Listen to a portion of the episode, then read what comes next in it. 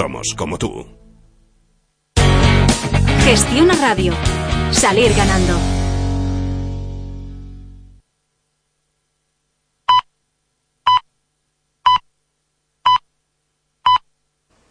La una a las 12 en Canarias.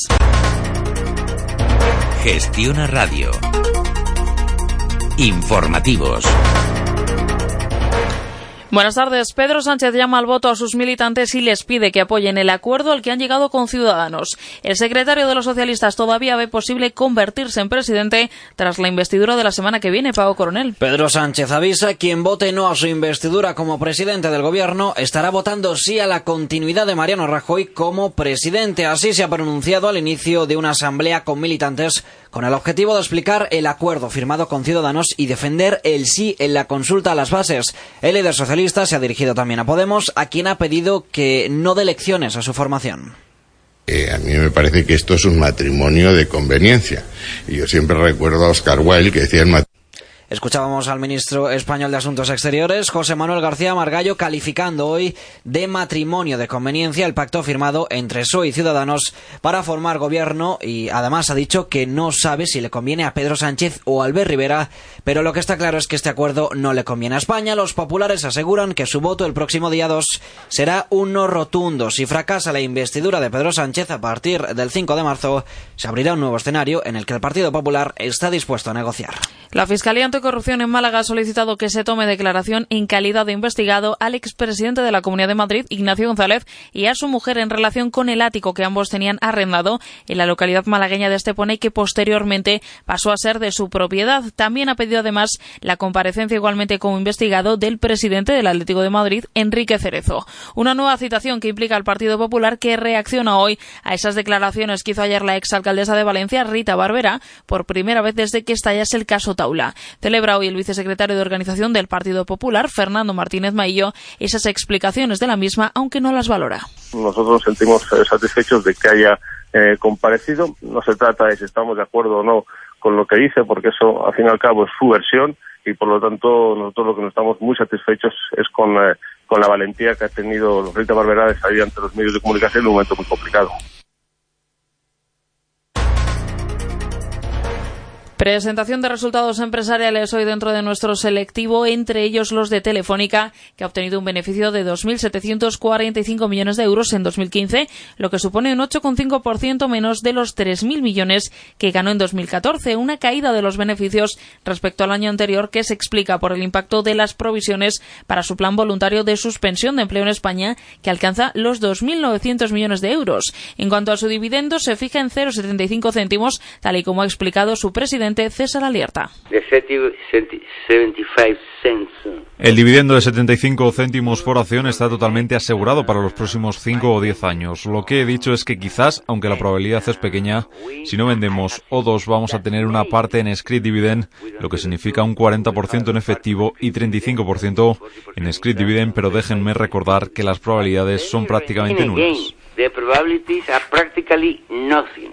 Y vamos con otra de nuestras cotizadas. Bankia, que ha devuelto en una semana su inversión a más de 11.200 accionistas minoritarios que acudieron a la salida bolsa de la entidad en julio de 2011. En total, Bankia ha recibido ya 83.385 solicitudes, de las casi 200.000 que espera recibir tras hacer público el jueves pasado su intención de devolver ese dinero en un plazo máximo de 15 días. El monto asciende de momento a 44 millones de euros de los 1.800 que la entidad tiene aprovisionada para cubrir esta contingencia. Los inversores aseguran hoy que el proceso ha sido fácil y muy rápido. Sí, sí, para, para mí ha sido sencillo. Eh, me han llamado, he venido, lo he firmado y ya lo tengo en mi cuenta. Sí, ha sido rápido y la verdad es que ha sido muy cómodo porque no he tenido que hacer nada espectacular ni, ni ningún trámite así burocrático de, de papeles así muy embrolloso y ha sido sencillo y cómodo, la verdad.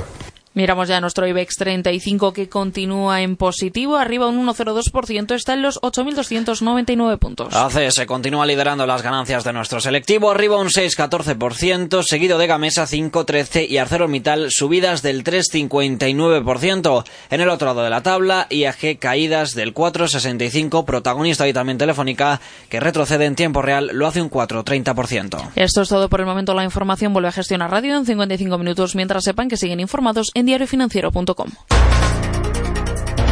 Gestiona Radio. Informativos. Todo lo que necesitas saber. Cada tarde a las 6 tomamos el pulso a las empresas y conocemos mejor a quienes las dirigen. Bueno, me complace especialmente saludar y hablar esta tarde con el presidente de Freixenet, con don José Luis Bonet. Señor Bonet, muy buenas tardes. Buenas tardes. Marketing, comunicación, pymes, emprendedores. Una bodega fundada a finales de los años 20 en Peñafiel, en la Ribera del Duero, la primera bodega. Pulso empresarial con Rubén Gil. Leopoldo Badía, ¿cómo está? Muy bien, fenomenal. De 6 de la tarde a 9 de la noche, de lunes a viernes. Gestiona Radio. Somos como tú.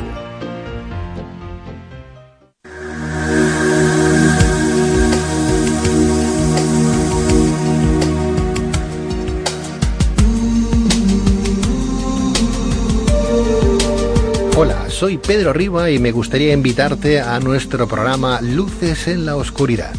Cada noche del miércoles, jueves, viernes, sábados y domingo, de 12 de la noche a 3 de la madrugada, permítenos poder acompañarte en esas noches de búsqueda interior y crecimiento personal, de amplitud de conciencia y conocimiento a todos los niveles. Recuerda, desde Gestiona Radio, cada noche del miércoles, jueves, viernes, sábados y domingos, de 12 de la noche a 3 de la madrugada, luces en la oscuridad.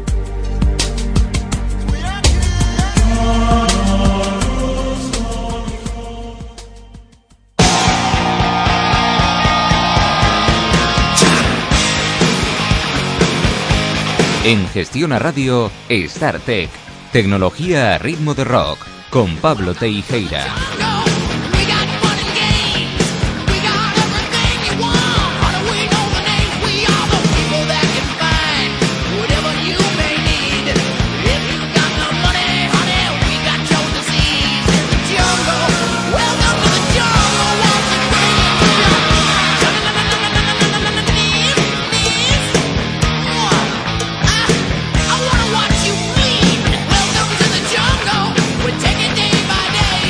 Mobile World Congress, febrero, Barcelona, España. Se ha convertido en unas fechas marcadas a fuego en el calendario tecnológico. Este salón fue fundado en 2006 y este año ha finalizado, según los patrocinadores, los organizadores, con récord de asistentes. Han pasado la barrera de los 100.000 asistentes en el 2016. Todos estos venían de 204 países diferentes. Se dicen pronto.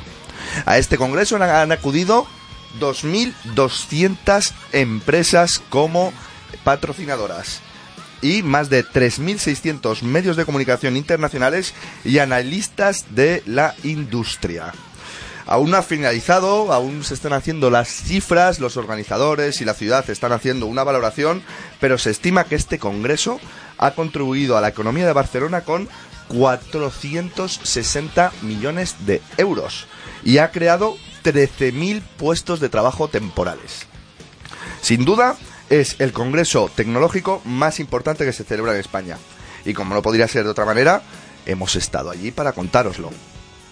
¿Queréis que queréis saber un poquito más? Seguid con nosotros.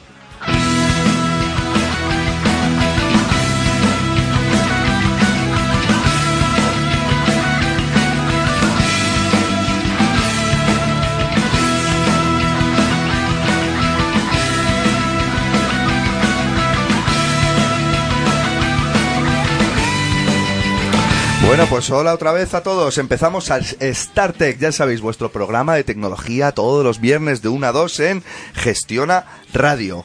Esta semana es la semana del Mobile World Congress, así que no podía ser de otra manera. Vamos a hablar sobre este congreso, vamos a hablar sobre temas de movilidad y muchas otras cosas que hemos estado viendo allí en directo. Además, nuestro productor Enrique Gómez, Quique, nos va a hablar sobre la industria del videojuego. Tendremos, por supuesto, tecnología para Damis con Pepón Fuentes y entrevistaremos a Mario García, director general de Checkpoint. Y como os, os, decía, al final del programa, bueno, pues tendremos en nuestra mesa de debate las opiniones, las tecnologías que hemos visto y, bueno, un pequeño resumen de lo que ha sido nuestro Mobile World Congress.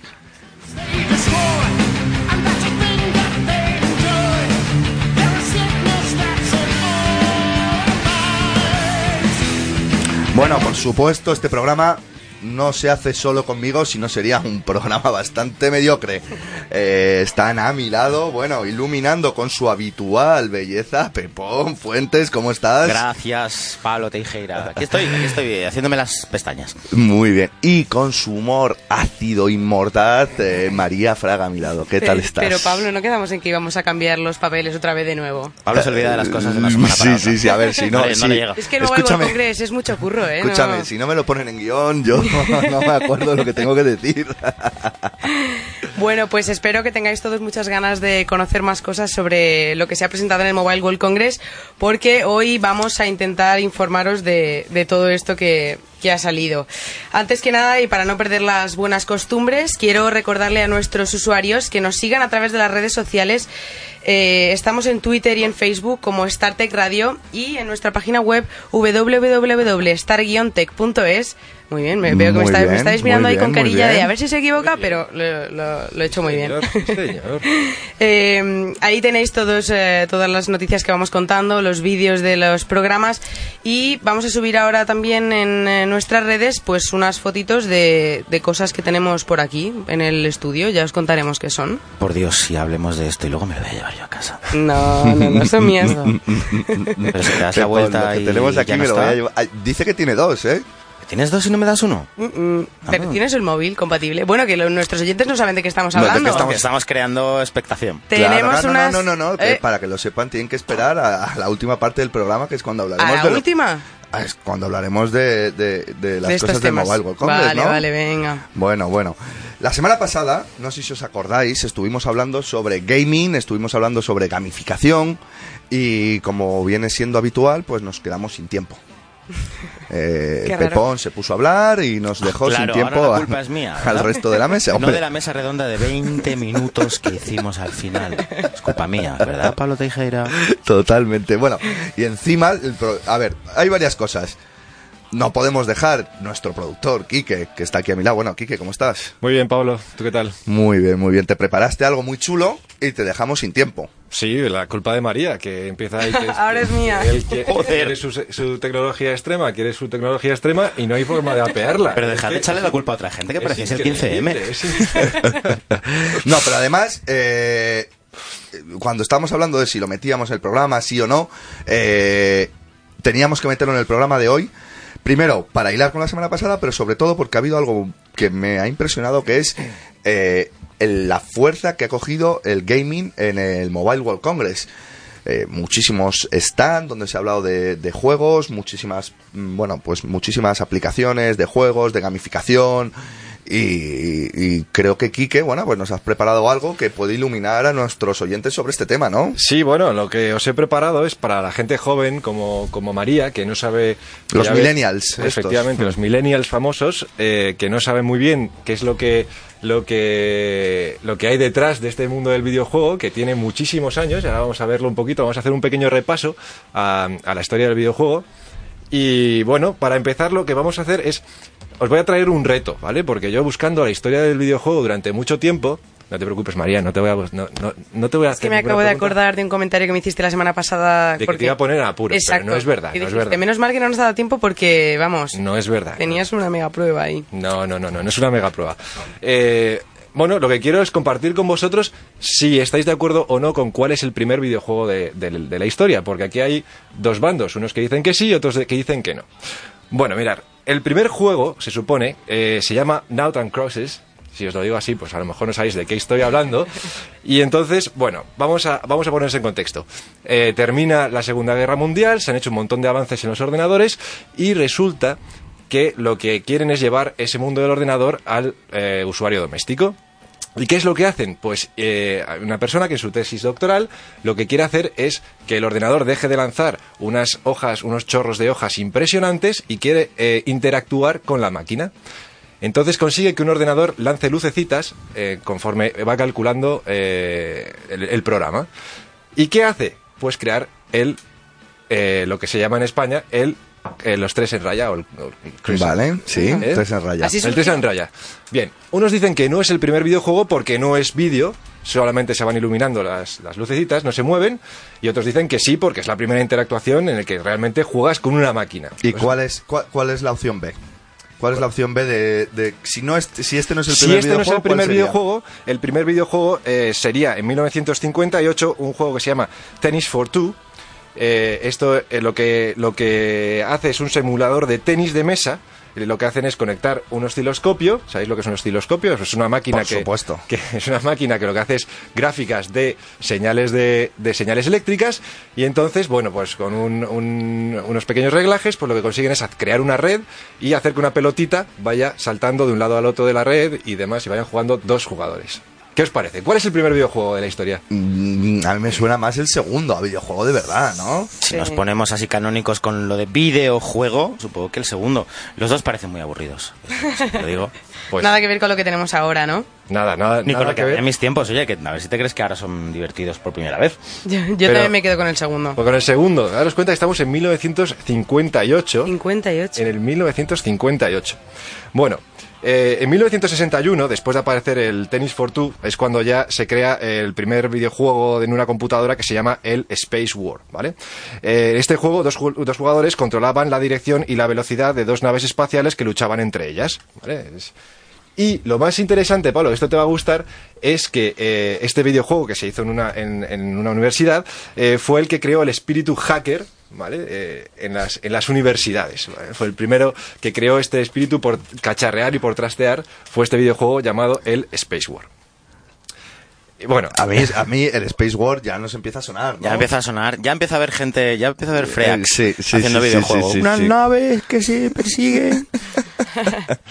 y bueno, eh, María, ¿cuándo crees que tú, cuándo tú crees que, que se creó el primer videojuego doméstico? Los 70. Los 70, dice Pepón. 70 y algo. Sí, un poquito más Pues- adelante incluso. Pues no, fue en 1966 cuando se creó un videojuego, un proyecto llamado eh, Fox and Hounds, ¿vale? Que fue el que dio inicio al, al videojuego eh, doméstico, aunque realmente fue lanzado, y ahí le tengo que dar la razón a Pepón, en 1972, aunque ya desde el 66 empezó a desarrollarse. Bueno, eh, seguimos no, un poquito no- más no para te adelante. desconcentres con, con María. Con María, que está con María jugando con sus gafas. ¿eh? Oye, que ya lo habéis dicho. No, no he dicho nada. Hemos dicho unas gafas, podían ser las de ver, podían ser las. Google, las Google Glasses, ser Dame, dame, dame material, Quique, ¿qué más? Venga, eh, ¿qué, qué es lo que pasa después? Y es ya el boom boom de los videojuegos, que es cuando se crean las máquinas recreativas, con la llegada del Pong, ¿vale? Que es una versión comercial del, del Tennis for Two. Y fue, eh, fue creada por la recién fundada Atari, que esto ya os va sonando, ¿no? Un poquito el mundo, mundo Atari, ¿verdad, Pepón? Algo me suena. Algo, te- Algo me suena. Algo te suena, ¿no? Bueno, y después ya, eh, cuando llegaron ya los procesadores y los chips de memoria, pues ya empezaron a aparecer otros, que estos sí que ya van a sonar mogollón, que son eh, pues el Space Invader o el Asteroids, ¿verdad? Pero, Quique, ¿en qué momento de la historia podríamos ubicar a- al primer niño coñazo que se te ponía detrás en los recreativos y te decía, si me dejas el mando te paso esta fase? Ahí, ahí, ahí, ahí. ¿Hay un año además, para esto? Porque ahí, es exactamente ahí, cuando empiezan a estar los videojuegos en el este, que empiezan a estar los niños coñazos detrás ahí de déjame que Te te, lo paso, te lo paso. ¿Tienes cinco duros para echarle a la máquina? Es, es aquí, en esta, en esta época. Y bueno, y aunque luego veremos que es un poco más adelante, parece mentira, pero fue en los 70 cuando se empezó a desarrollar el primer juego en, en 3D, ¿vale? Eh, que se llama eh, eh, que se llama Maze War, ¿vale? Y que además es el primer juego en el que una persona eh, dispara en primera persona. Bueno, pero Quique, nosotros somos ochenteros. ¿Qué Háblanos de los 80. Los ¿Qué pasó en los 80? Los 80, los 80. ¿Tú, tú sabes qué pasó en los 80, Pablo? ¿Cómo se llama en el mundo del juego a, a los 80? Pues se llama la versión, o sea, el mundo de los 8 bits. ¿Te suena, no? Me suena La los 8 famosa, bits. la famosa eh, eh, NES y la, y la Master System. Tú y yo hemos jugado ya con, con, con esas. Eh, María, si deja de jugar con las... María, ¿tú has jugado con, la, con las Nintendo? ¿Con la NES? Eh, no, yo lo primero que toqué de eso fue la Game Boy. La Game me Boy. regalaron por la comunión. Te regalaron una, una Game Boy. Pues si Ahora- a mí me regalaron color, una... a mí la me- Game Boy Color. Ah, vale, La- porque a mí me regalaron una Game Boy por mi comunión la, también. la Game Boy Color, efectivamente. Bueno, pues eh, la Game Boy Color que salió en 1900... Claro. La, la Game Boy, perdón, no la, la Color, que salió en 1985 y es el primer videojuego ya que se puede introducir como, como portátil. Hasta entonces lo que había eran maquinitas. ¿Has jugado alguna vez a las maquinitas?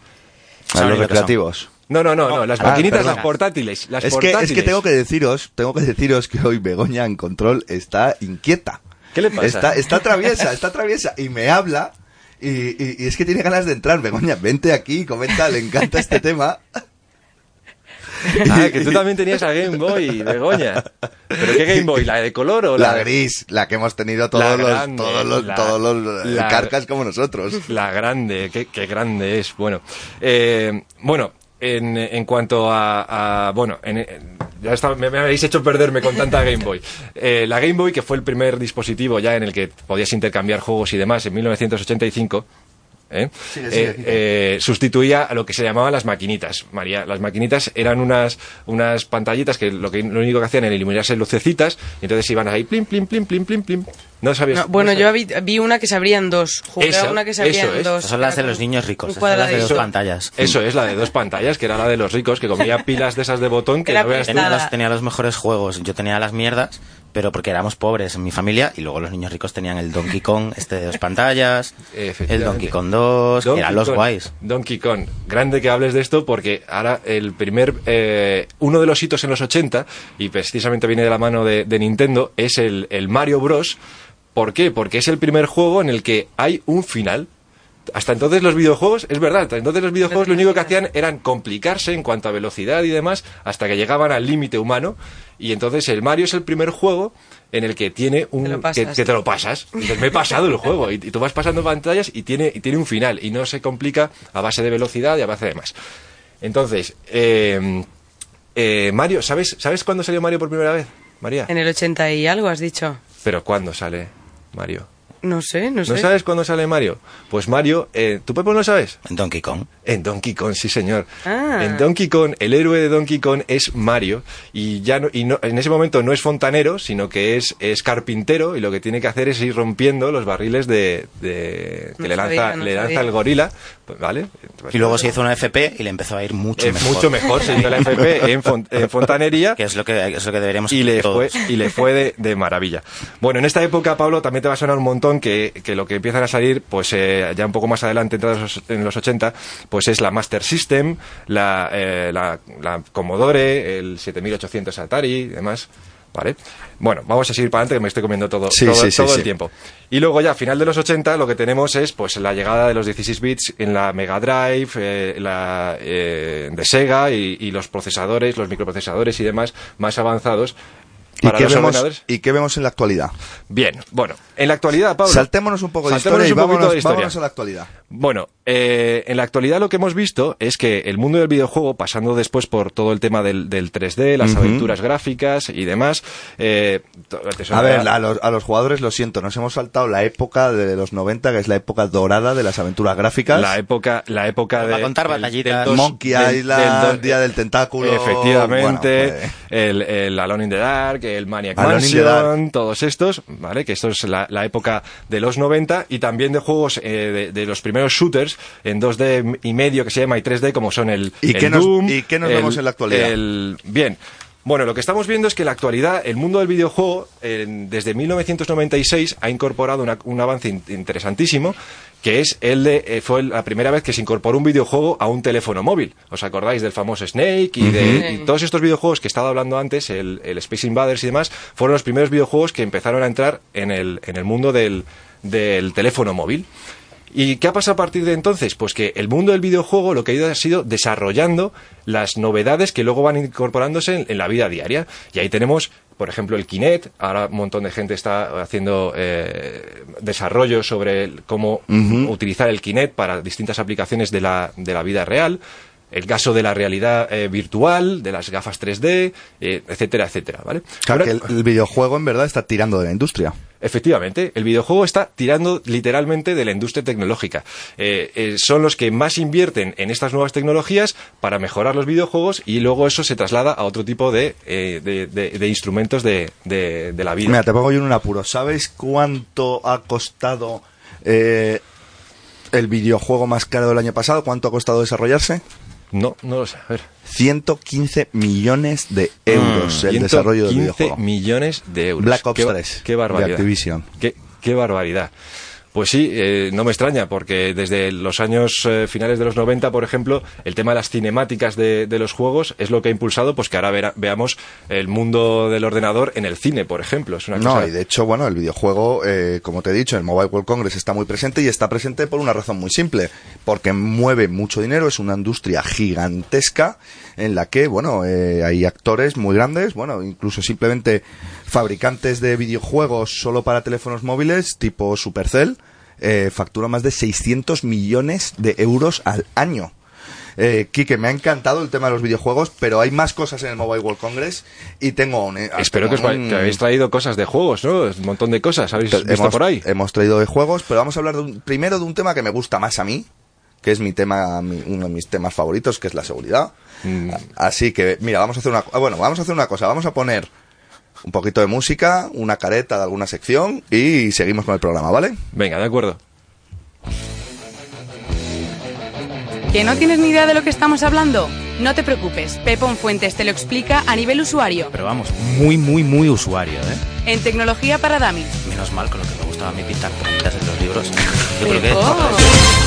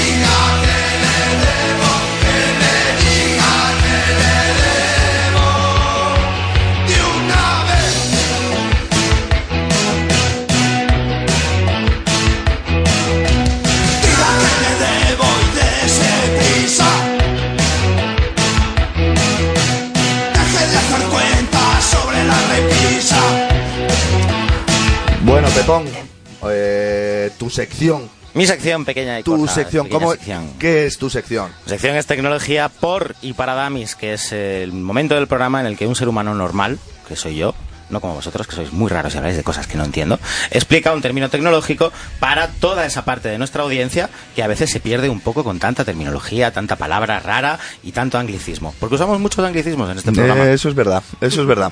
Eh, para ayudarnos a eh, determinar si tu si tu definición es correcta, ya se ha sentado con nosotros Mario García, que es el director general de Checkpoint. Muy buenas. Hola, muy buenas.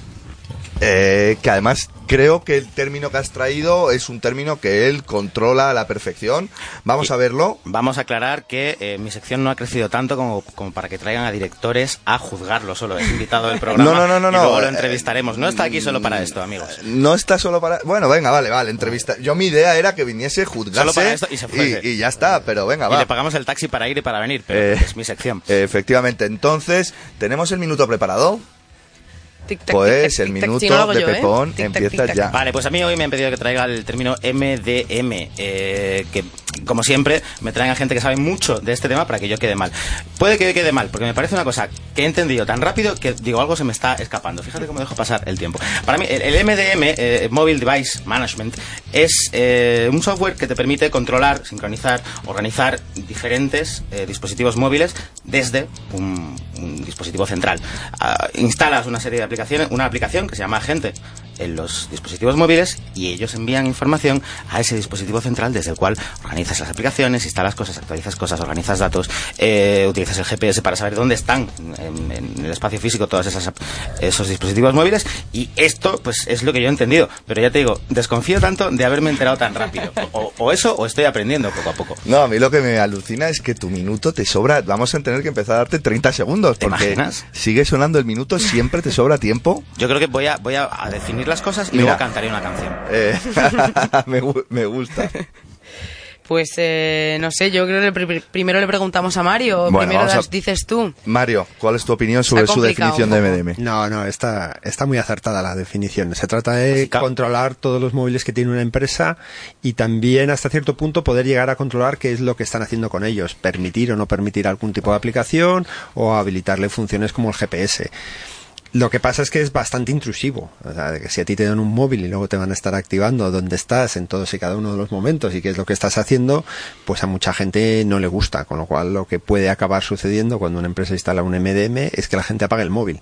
Es un poco gran hermanesco. eh, pero que, lo- que lo sepa tu jefe, con el móvil que te ha dado tu jefe, pues es intrusivo hasta cierto punto. Llegaremos a un, a un momento en el que el gobierno utilice MDM con, con, con Ya lo hace. ciudadanos. Ya lo hacen. Es verdad, ya, Ya lo lo hacen. nos tienen vigilados Ya lo a hacen. todos. Qué tonto soy, es verdad. Si hemos hablado de esto en el programa. Ya hemos hablado que Estados Unidos ha perdido eh, en los últimos meses su estatus de puerto seguro, de safe harbor, precisamente porque se ha demostrado que espía y espía en prioridad a los ciudadanos europeos. O sea que tu res- la respuesta está Pero ahí. en este caso no es MDM, ¿no? Esto es- o sí. No, no, no, hablar es, de es todo lo que puede, vamos.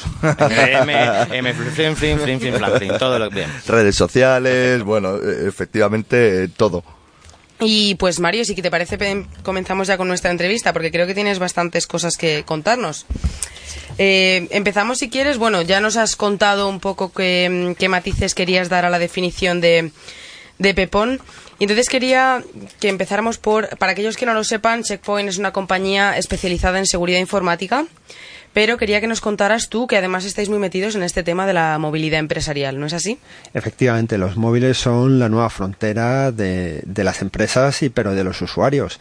Nosotros manejamos una pequeña estadística interna que dice que el 80% de los usuarios, de las personas, lo primero que hacen en el día es mirar el móvil. Nada más levantarse. Bien porque lo utilicen desde alarma a ver qué mensajes les ha llegado. A partir de ese momento, el móvil no es que sea una herramienta de trabajo, donde afectaría el MDM, sino que se ha convertido en una herramienta personal de uso a todos los efectos. La gente lo utiliza para todo. Por tanto, herramientas como, el, como ese MDM, que no me gusta a mí utilizar muchos palabras en inglés, eh, empiezan a controlar la vida y a la gente no le gustan. ¿Cómo podríamos decirlo en español? Es que no se me ocurre. Gestión de Eh, dispositivos. Gestión de dispositivos. Gestión de dispositivos.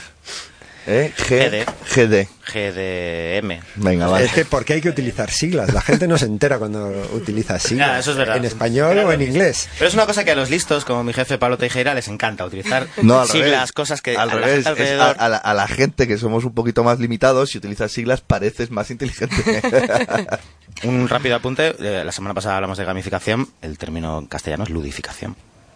Claro. Muy bonito. Ludificación, me gusta. muy bonito. Vale. Eh, Mario, ¿y a qué riesgos pueden enfrentarse las empresas que tengan que hayan aplicado movilidad a sus Pues, sistemas?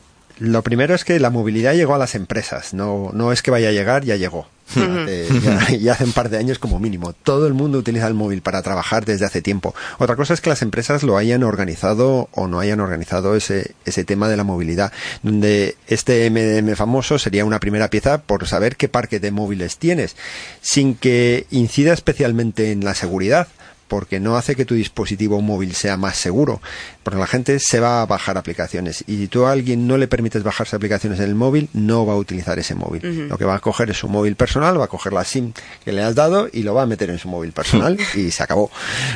Entonces, a partir de ese punto, lo que yo te diría es, ¿cómo de importante es para ti lo que hay en tu móvil? ¿Tu información personal es importante? ¿Te molestaría a ti que alguien grabara tus conversaciones? ¿Que activara tu cámara?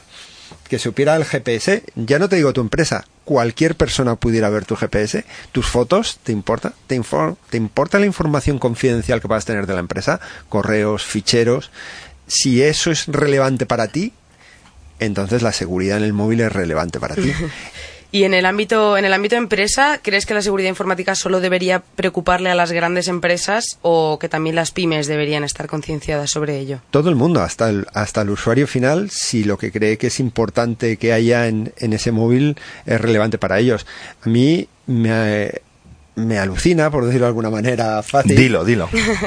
eh, que la gente tenga un antivirus en el PC, en el de casa y en el del trabajo, que se tome una serie de medidas de seguridad y que por algún tipo de magia inexplicable piensen que su móvil es invulnerable y hacen lo mismo o más con el móvil que con el PC. Se conectan a Facebook, se conectan al banco, hacen transacciones, hablan por teléfono. Correos envían- electrónicos de la empresa, todo. ofertas a clientes, confidenciales, precios, todo tipo de cosas y por algún tipo de magia piensan que en el móvil no les va a pasar nada, mientras que en el PC sí han tomado una serie de medidas de precaución, tienen un, un antivirus, un firewall. y Totalmente, digo yo, totalmente. Pues, pues no sé dónde, qué magia han visto ellos para que en el móvil piensen que, ne- que no les va a pasar nada. Claro, es que yo cuando le comento a, a mis amigos, que, que por cierto me dicen que soy una friki cada vez que les digo esto, a todos los riesgos a los que están expuestos, efectivamente casi ninguno tiene ni, ni un antivirus ni nada parecido, me dicen, siempre me repiten la misma frase, ¿no? Que es, eh, ¿por qué, para qué iban a querer mis datos? Eh, Entonces, ¿qué- primero, yo te diría, hay dos, dos partes diferentes. Si tú trabajas para una empresa, los quieren porque es la forma de acceder a tu empresa. No es que tú seas interesante para esa empresa o no, simplemente eres un vehículo para llegar a esa empresa y a partir de ese mundo, como casi todo el mundo trabaja para alguna empresa, pues bueno, ahí, ahí hay una forma de entrar. Segundo, si esa empresa mueve dinero, y no sé por qué las empresas suelen mover dinero, pues es interesante porque donde hay dinero hay ladrones. Con lo cual sería el siguiente punto. Y después ya en el puro ámbito personal, ¿qué relevancia le das tú a lo que tengas en el móvil para quitártelo? Pero te diría, el cibercrimen a día de hoy mueve más dinero que las drogas. No, y además, y además en el mercado negro, ellos, con tus datos a lo mejor, el que te los ha robado no los puede explotar directamente, pero existe un mercado negro en el que lo van a vender. Cada perfil de Facebook que un ciberdelincuente consigue secuestrar, lo puede vender hasta por 5 dólares en el mercado negro. De hecho, la forma más fácil de atacar una empresa no es, no es estrictamente atacarla, sino entrar en una serie de foros y decir, ¿quién ha- tiene una conexión en esta empresa? No sé quién, y se la compra y ya está. Es, es la forma más fácil de para qué vas a tener que atacar si ya alguien ya lo ha hecho por ti. Esto se ha industrializado, es un mercado de valor. La cosa se compra y se venden. Hay gente que simplemente ataca para revender, o sea, no explota la información, simplemente la revende a otra persona. Y luego además creo que se ha puesto muy de moda los eh, ataques tipo CryptoLocker en, eh, en Android, ¿no? Que son estos ataques que te, te cifran tu dispositivo y te dicen, si quieres que te lo libere, por decirlo así, que vuelva a ser eh, tu dispositivo, tienes que pagarme. Que ahí sí que obtienen ya, ya dinero. O sea que... Efectivamente, esa sería la forma de explotar el dinero de los usuarios finales. A los usuarios finales que paguen por sus fotos y por su, por su información. En las empresas es diferente, aunque también en las empresas se suceden ataques de estilo CryptoLocker, pero para los móviles. Eh, porque es la misma manera. Lo que pasa es que en las empresas los ataques CryptoLocker en los móviles importan menos, porque la, la información que tiene la gente en los móviles la tiene replicada en el PC. Sí. Y hay una un cosa que, de hecho, María ha dicho, CryptoLocker para Android, ha dicho directamente. Nuestros oyentes eh, y la gente en general tiende a pensar que Android, eh, bueno, pues es muchísimo más vulnerable que Apple y a lo mejor incluso un paso más, ¿no? Que es que directamente Apple es invulnerable. ¿Tú, cuál es, cuál es tu opinión al respecto? Pues mira, tomando ese punto, nosotros cuando hacemos una demostración de cómo se hackea un móvil y cómo escuchas las conversaciones de alguien, lo hacemos siempre con un iPhone. ¿Sí? Sí, porque causa mucho más impacto. Efectivamente. Es lo mismo que en el Android, eh, usamos exactamente lo mismo, pero da igual, en el iPhone parece que causa más impacto, porque la gente se piensa que no te puede pasar. Incluso en un cliente lo tuvimos que hacer con un iPhone nuevecito. O sea, lo sacamos de la caja. Lo sacasteis de la, de, la, caja, delante y hackeamos uno para que no viera que es que era viejo, que le habíamos cargado algo antes, que viera el- los plastiquitos, no sé qué, lo dimos de alta y lo hicimos. Simplemente porque la gente se piensa que es invulnerable. Pero te diría, la mayoría de la gente piensa que su mo- a su móvil no le va a pasar nada, por eso no hacen nada. Da igual si es Android o Apple, ¿no? Directamente. Y hace poco habéis descubierto también una vulnerabilidad que, que afectaba a televisores inteligentes. ¿No es? Efectivamente, esto es el, el problema del, del Internet de las cosas y que las cosas se vayan conectando a Internet, es que esos dispositivos no están pensados de una forma segura.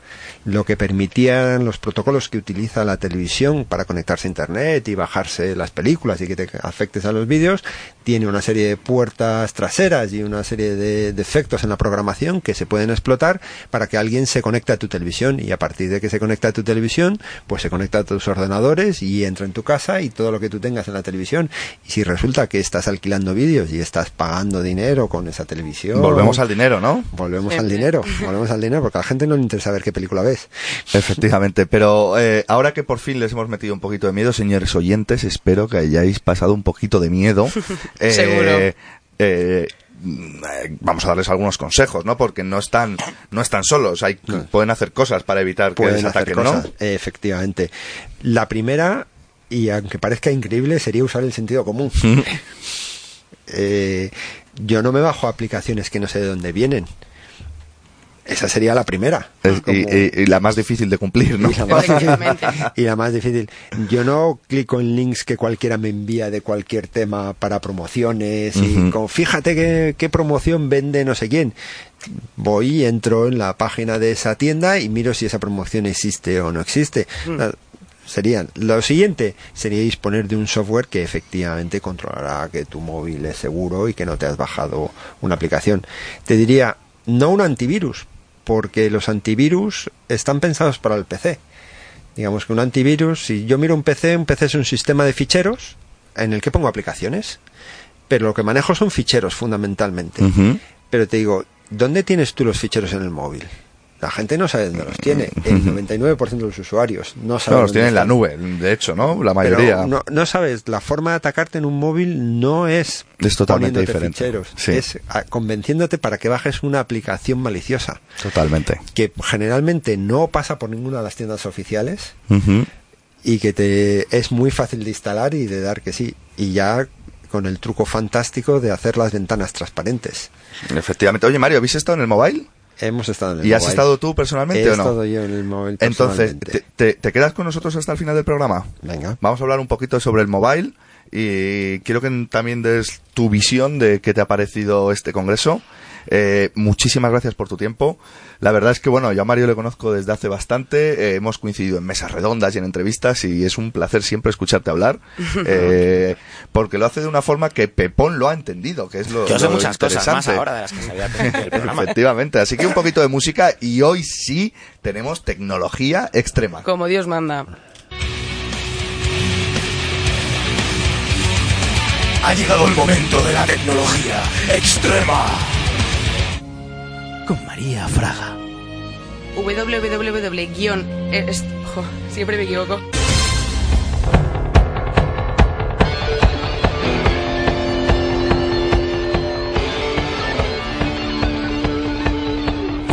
And.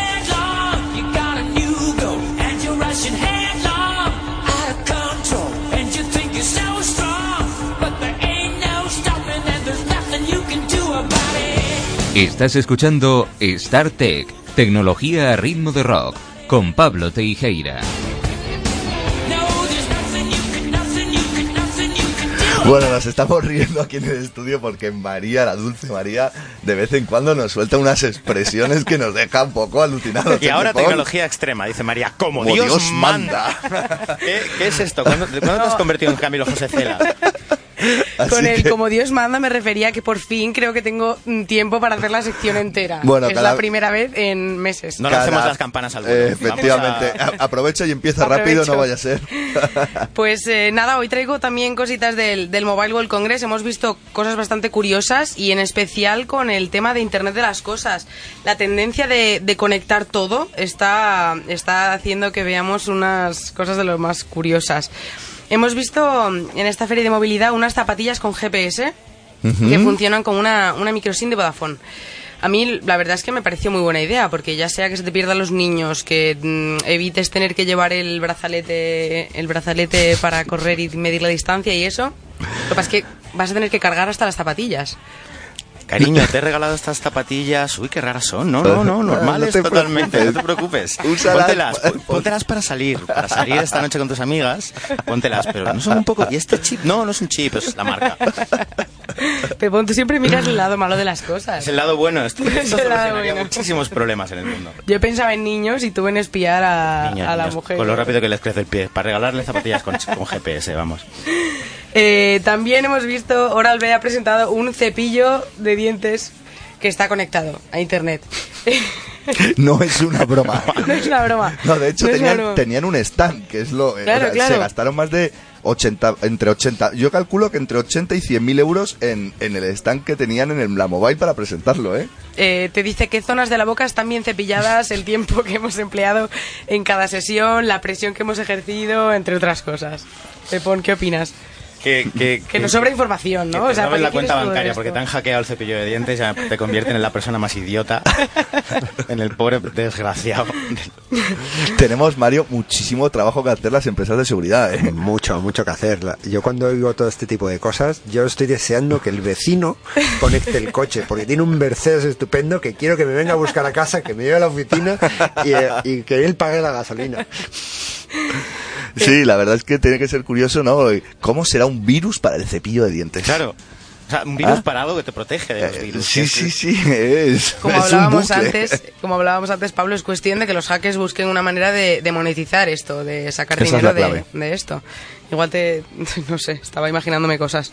Eh, hemos visto también un cargador de móvil que mm, rellena al 100% la batería en 5 minutos. Sí, Oppo. Esto, exacto. La marca china, me encanta esa marca. Muy bien, a mí me ha parecido muy guay. Lo que pasa es que, claro, tienes que tener la batería suya puesta. O sea, no carga cualquier batería, pero cinco minutos. Que es que además se ven, he visto fotos como un timelapse y, y se veía que en, en cinco minutos estaba la batería al 100%. Ha sido una de las marcas que ha arrasado Oppo. Sí.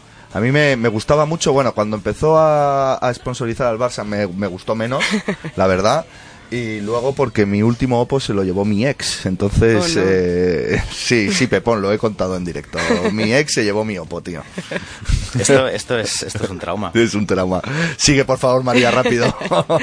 Eh, las, hay unas nuevas formas de pago que están, estas formas de pago están cambiando y se ha propuesto este año desde sacar dinero del banco con el móvil y una aplicación hasta pagar en peajes o gasolineras sin bajarte del coche y en vez de metiendo el típico pin de la tarjeta te hace un selfie y comprueba que eres tú y entonces ya pues le has pagado la gasolina. Es que, Mario, no me mires, sí, ahí, ahí, o sea, es que tenemos mucho trabajo Mucho, que, mucho hacer, que ¿eh? hacer. Es que están hablando de sacar dinero en un cajero automático Con sin ni móvil. siquiera, no, pero sin pin y sin nada, simplemente por NFC, por acercarte. Sí, sí, sí.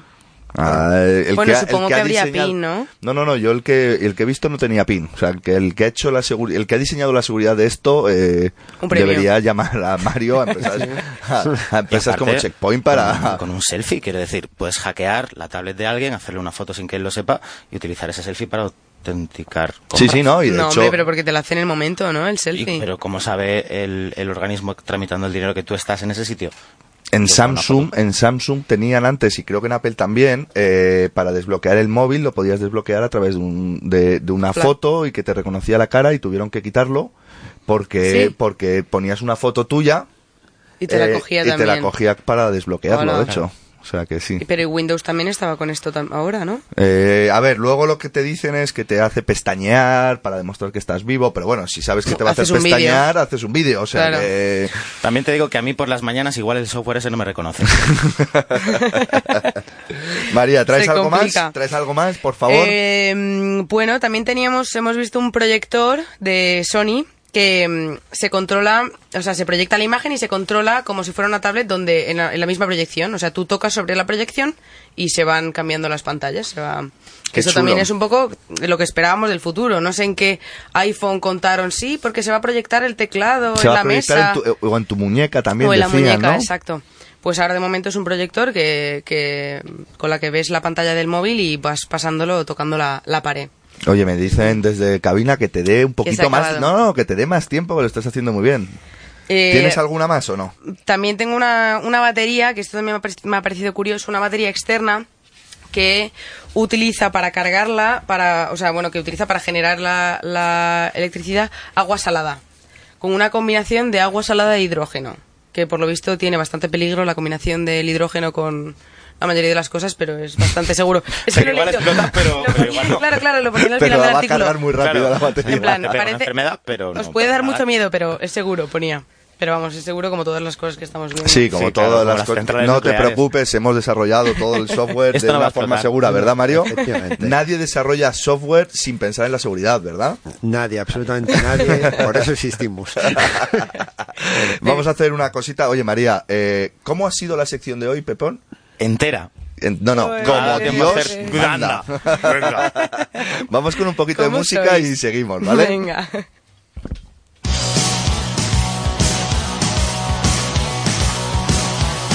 Estás escuchando Star Tech, tecnología a ritmo de rock, con Pablo Teijeira.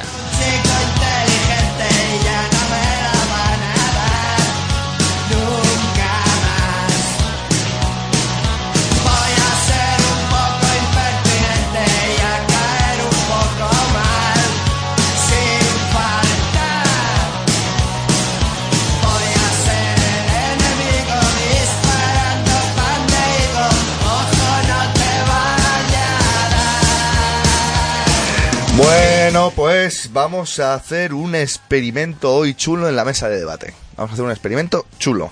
Por una vez, Pepón, y que sin que sirva de precedente, me voy a echar un lado y te voy a dejar a los mandos del programa. Como Dios manda. Oye, no Como quiero que esto sea una Esto segunda es parte la nueva del- frase de este programa. Siempre me equivoco. eso Señor productor, pon esa frase a partir de Como ahora Dios en, manda. en tecnología extrema Por en la careta, por favor. De verdad, dejad de hacerme bullying. María Fraga. Bueno, Como muy bien. Dios manda. Pepón, ¿Qué me vas a dejar hacer? Bueno, eh, tienes A ver. die- tienes 10 minutos de muy programa. sencillo, es muy María sencillo. y yo hemos estado, y Mario, eh, varios días eh, en la mobile. Habéis estado en la mobile eh, y sería, sería muy pretencioso por vuestra parte hablar vosotros mismos de lo que habéis hecho allí. Entonces me habéis pedido que os haga preguntillas para que vosotros podáis responder qué habéis visto, qué ha molado y todo esto. Pero de todas formas, eh, yo, yo empezaría desde el principio, pero como ya nuestros oyentes tienen un nivel, yo voy a empezar por el tema favorito de Pablo, de mi jefe. Como habréis notado en cada programa, cada vez que se menciona la seguridad, Pablo salta con su frase de, bueno, la seguridad es ese tema que a mí me interesa tanto. ¿Cómo está el tema de la seguridad? Que además nuestro invitado es, es alguien muy apropiado para hablar de esto y, y vais a estar felices hablando de este tema. ¿Cómo habéis visto el tema de la seguridad en el mobile? Mario, te dejo hablar primero. Desaparecida. ¿Desaparecida? Vaya, hay disenso. Y yo, este año ha habido mucha más seguridad que otros años. Ha habido más, a ver, venga, vale, ha habido más stand de seguridad, pero ha habido menos seguridad en las cosas que han desarrollado. ahí, ahí estamos de acuerdo. Yo ¿no? Pasaba por los stands y no pasé por muchos porque realmente solo fui a trabajar, desgraciadamente, y a tener reuniones con clientes, pero vas pasando por allí y yo iba viendo oportunidades de negocios. Iba Ah, bueno, sí, andando. sí, totalmente. Y digo, mira, coche conectado, otra. La lavadora conectada. De hecho, me pasé por vuestro stand que hacíais demos y estaba lleno cada vez, cada vez que hacíais una demo, ¿eh? Efectivamente. Y mira que estabais en el 8, en el pabellón 8.1, ¿no? Efectivamente, en el Que pabellón ocho. el pabellón 8 es de los que Está- están que lejos y estaba aún así lleno. Estabais enfrente de mi tema favorito que luego voy a hablar de, de ese tema. La seguridad, yo te respondo. Ha habido más stand, es decir, más fabricantes de seguridad, que eso está bien, pero efectivamente IoT, eh, Smart Cities, todo este tipo de cosas ha sido alucinante lo poco presente que está la seguridad en todos esos desarrollos. Porque han aparecido un montón de dispositivos nuevos que se conectan a Internet y no se vigila la seguridad en ellos. Nada, pero, pero por eso, o sea, desde coches hasta las Cepillo neveras que ya las hayamos visto, el cepillo de dientes, y es que no hay ningún filtro. O sea, Pa- Pablo y yo lo hablábamos cuando fui a visitarle ayer el stand, que es que los fabricantes no lo tienen en cuenta. O sea, que es que hay cámaras que no tienen, que las puedes buscar en internet y no tienen ni usuario ni contraseña. Las Entonces- muñe- esta- estas navidades hubo un tema bastante serio con las muñe- unas muñecas inteligentes que no tenían ningún ¿Las tipo de protección. Las, las que eran unas muñecas, no me acuerdo si eran Barbies, que el niño podía hablar con la muñeca y la muñeca le respondía. ¿Vale? Entonces tenían en la base, en la, la base de datos estaba en la nube, estaba en el servidor de la empresa, bueno, pues estaban publicadas sin usuario y sin contraseña ni nada, y un hacker podía cambiar absolutamente todas las respuestas que daba la muñeca, un ciberdelincuente, no un hacker, pero Un en cinco ciberbromista, minutos. un ciberbromista más que delincuente. O sea, los Sí. niños son los padres. Eh, Ah, a mí me da miedo eso. Lo mejor que puede pasar es que sean bromas, lo que le dice, la verdad. Y no sea bullying. Por eso te digo, cualquier cosa horrible, vamos. No quiero ni saberlo. Oye, y me contabais viniendo para el programa que, que bueno, est- estabais muy emocionados con el tema del grafito. Sí, del grafeno. Del grafeno, Del De hecho, yo, el es que stand digo, de Checkpoint de estaba cerca lápices, de- claro. del stand de grafeno, yo creo. Pero no lo fui a ver. No lo fuiste a ver, súper interesante. El Pero tema había es... un pabellón eh, entero, ¿no? eh, había una zona entera dentro del- de un pabellón, sí. Eh, hay un proyecto eh, gigantesco a nivel europeo para el desarrollo del grafeno. El grafeno, bueno, es un, ma- es un nuevo material que están utilizando para el desarrollo de la tecnología que se obtiene del grafito. Ah, ves, claro, ahí está. Ahí Eso te sonaba, está, Pokémon. ahí está. Y el tema es que eh, este material re- eh, tiene, bueno, pues eh, propiedades de conducción eh, eléctrica, de calor, eh, bueno, tiene una conducción bastante completa, es un material que se puede, eh, es inacabable, y lo más gracioso y es donde más, donde más se está aplicando es que es absolutamente flexible. Es decir, estas pantallas flexibles, estos dispositivos flexibles, eh, me, estaba, me, me hablaron en el pabellón, que la verdad es que es súper interesante lo que se está haciendo a nivel de investigación en España. Ya están en fase de, en fase 3 de prueba animal de chips eh, en el cerebro, hechos de grafeno, por ejemplo, para avisar eh, si te va a dar un ataque epiléptico o si te va a dar, bueno, ciertos ataques, eh, trombos y ese tipo de Ah, qué cosas. bueno. Al salud. hacerlo, al hacerlo con grafeno, el tema es que es flexible, entonces no tienes un chip rígido dentro del cerebro, primero que te puede pitar en un aeropuerto, bueno, y que puede ser más incómodo. Es, es bastante curioso el grafeno. Madre mía. Se ha Eh, quedado Es de lo poco, es de lo loco. poco, de lo poco de verdad que vi innovador en el, en el mobile. No me has preguntado si me, voy a preguntarle primero yo a Mario. Sí, Te- claro. te- ¿Qué te ha parecido el mobile? En general. Has tra- vale, has ido a trabajar, pero a trabajar. no tienes, no- danos una opinión, mójate. mucha gente, mucha gente, Mucha gente. muchísima gente. gente. A mí, a mí es que no, no me gusta, no me gusta. Es decir, vale, sí, es, es una de las ferias más importantes que hay a nivel internacional y eso hay que admitirlo, 100.000 asistentes, pero es cero disruptiva. Eh, a ver, primero que el cacharreo a mí es que no, no, me, no me llama tanto Es la eso. atención, los móviles y tal. Es eso, Pablo. Pero es que no hay nada disruptivo. He encontrado muy poco disruptivo y oye, ya que teníamos una feria internacional tan importante en España, me hubiese gustado ver Pero más te has dado paseíto, te has dado paseíto por los stands. Me he hecho los ocho, los ocho pabellones. Como un peregrino. Santiago. Sí. Has, has encontrado muy poco disruptivo. Dinos que nos quedan dos minutos. ¿Qué has encontrado disruptivo? Bueno, el grafeno, eh, he encontrado el tema del Qualcomm, que es un, un fabricante de chips. La verdad es que han sacado un chip eh, que es alucinante. Hacían una demo que cogían una tablet, eh, te escaneaban, pero en tres segundos te pasaban la tablet por delante, te escaneaban de arriba abajo y te creaban una simulación 3D en menos de cinco segundos. Oh, Dios mío. Todo esto eh, es para mostrar la, la potencia de computación que van a tener sus nuevos chips. Eso, la verdad es que me gustó mucho. Pero a María le han gustado otras cosas. Cuéntanos, María. A mí me ha gustado también que se ha hablado mucho de la realidad virtual. Eh, de hecho, lo que tenemos encima de la mesa, que ya lo podemos desvelar, son unas gafas de realidad virtual. Eh, no solo se ha hecho, no solo se le da mucho, mucha importancia a las gafas en sí, los visores, sino que también se han creado cámaras en 360 grados que estarán a la venta próximamente, todavía no se sabe el precio, pero estarán a la venta. Con lo cual también tenemos, pues como hablábamos de las impresoras 3D, que era la democratización de la producción de estos productos, que ya ibas a poder crearte tú tu propio producto, ahora también vas a poder crearte tu realidad virtual. Imagínate, te vas de viaje y entonces coges la cámara y te das un paseo por Punta Cana, por decir algo. Y entonces luego cuando quieras... tú Por estás- decir algo, Por- Pepe. hombre, es que aspiro alto. Pablo. entonces luego estás en tu casa, vuelves, estás deprimido y entonces coges, te pones las gafas, te pones el vídeo y te miras hacia adelante, hacia atrás, hacia arriba y hacia abajo y estás en Punta Cana. También te digo que no hace falta ni ir primero. ¿Sabes? Basta con que vaya un señor que le va mucho mejor que a ti en la vida y luego tú. Bueno, pero es, Punta que, Cana pero es que tú en esa, en esa grabación sales y saldrás ahí con tu mojito, con tus cosas, lo que quieras ahí, A mí eso- hola. eh, yo voy a llorar como vea eso.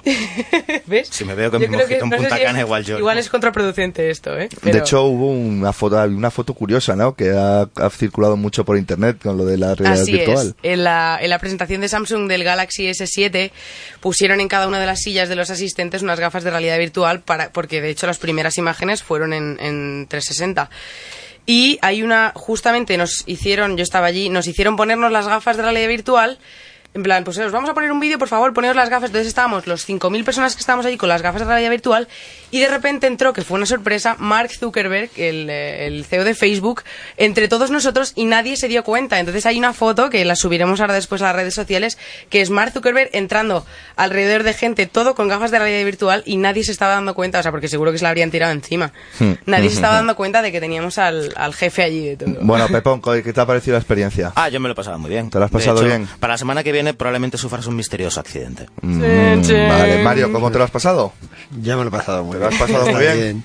Está bien ver qué cosas nuevas de tecnología contáis, aunque la mayoría no sirvan para nada. y al menos traemos, nosotros sí traemos seguridad en cada programa. Efectivamente. Y eso es lo importante.